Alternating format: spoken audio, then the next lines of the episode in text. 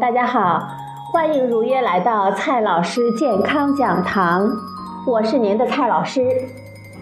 今天呢，蔡老师继续和朋友们讲营养、聊健康。今天我们聊的话题是：会哭的酒就是好酒吗？在葡萄酒的行业，有一个说法呢是这样的，它叫做葡萄酒的眼泪，就是说，轻轻的摇晃成了葡萄酒的杯子，会在叶面上方的紫壁上呢出现一层液膜，然后这层液体凝聚成液滴，最后呢流回杯中。在中文里，这种现象呢被称为挂杯。白酒行业也引入了这个说法，把挂杯作为了一种产品的追求。再往后，茶行业也开始谈论挂杯，甚至有人把挂杯香作为了普洱茶品鉴的标准之一。那么，挂杯是如何产生的？它跟酒或者是茶的优劣有关吗？今天呢，蔡老师就和朋友们聊这个话题。首先，让我们先从表面张力说起。在液体中，内部的分子和表面的分子呢，它们处于不同的状态。液体内部的一个分子，周围全是同胞，各个方向的同胞对它碰撞或者是吸引，总体上呢是互相抵消的。所以它们处于一种动态的平衡状态，在运动趋势上是没有目标、随遇而安的。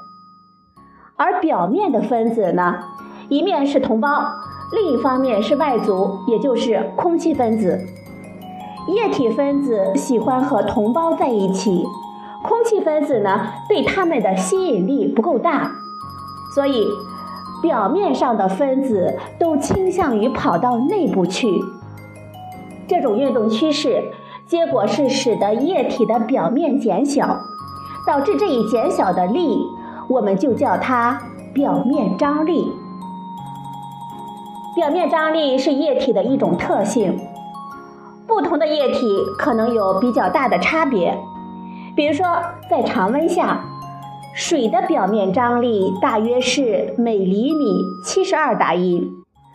而酒精的表面张力大约是每厘米二十二达音。水的表面张力大，酒精的表面张力小。当两者混合的时候，表面张力介于两者的表面张力之间。酒精占的比例越高，表面张力就越小。葡萄酒主要由水和酒精组成。此外呢，还有少量的糖等成分。葡萄酒的度数越高，表示酒精含量就越高，所以呢，它的表面张力就越低。当我们晃动酒杯的时候，酒会湿润杯壁；当我们停止晃动，杯壁上会留下一层酒膜，酒膜中的水和酒精都会蒸发。但是酒精的蒸发速度会比水要快得多，所以很快这层酒膜中的酒精含量就比杯中的要低了。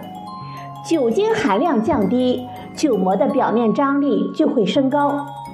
也就是说，杯壁上液体的表面张力会比杯子里要高。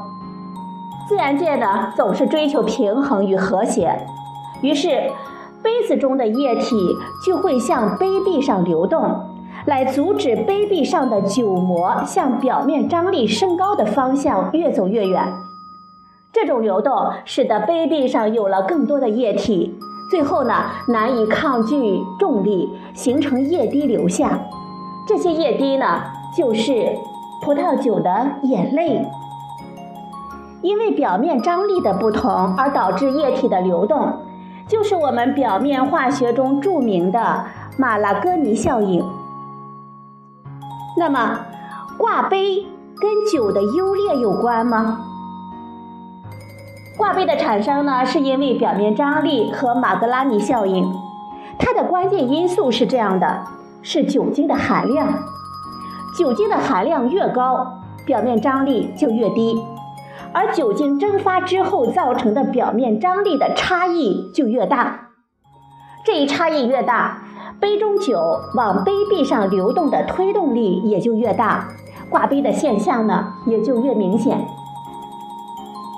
酒精含量自然是酒的一个指标，但显然呢，它不是决定葡萄酒优劣的关键因素。在葡萄酒中，还有糖等其他的成分，可能会影响到酒的粘度。挂杯形成的液滴，在重力的作用下往下流，而酒的粘度则是它往下流的阻碍。所以，葡萄酒的粘度越高，那么眼泪往下流的速度也就越慢，视觉上呢，挂杯的时间也就越长。接下来的问题就是，白酒的挂杯表示酒好吗？葡萄酒的眼泪呢，并不被葡萄酒行业作为评判优劣的指标。把玩葡萄酒杯、观赏挂杯现象，主要呢还是作为一种情趣。白酒的酒精含量呢，一般比葡萄酒要高，也就更容易观察到挂杯现象。在某些厂家和爱好者的推动的炒作下，挂杯成了优质白酒的一个指标。有的厂家呢，甚至加入了某些添加剂，期望获得更好的挂杯的效果。我们需要知道，挂杯的关键呢是酒精挥发造成的表面张力的差异，而这种特性增加挂杯效果所添加的添加剂是难以实现的。不过，如果添加的成分能够增加粘度，那么或许可以使挂杯的液滴流下的速度慢一些。那么视觉效果上呢，挂杯的效果就更为明显。最后呢，我们再来看一下普洱茶的挂杯，这些呢只是望文生义。不管是普洱茶还是别的茶。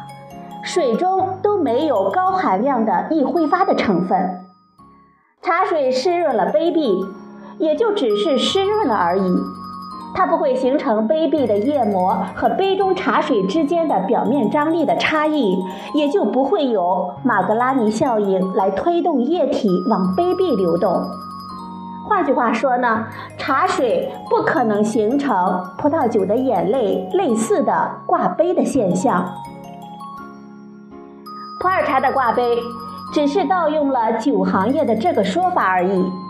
它所描述的是留在杯壁上的茶水，这层液膜除了蒸发，就是在重力的作用下流回杯中。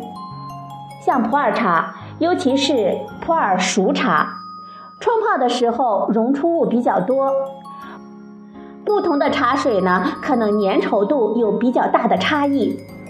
粘稠度大的杯壁上的液膜流下的速度就慢一些，或者说留在杯壁上的就会多一些。茶水中内容物的多寡跟茶的品质有一定的关系，但是内容物多并不见得就好喝。所以用这个挂杯现象来衡量茶的优劣不靠谱，真的不靠谱。好了，朋友们，今天的节目呢就到这里，谢谢您的收听，我们明天再会。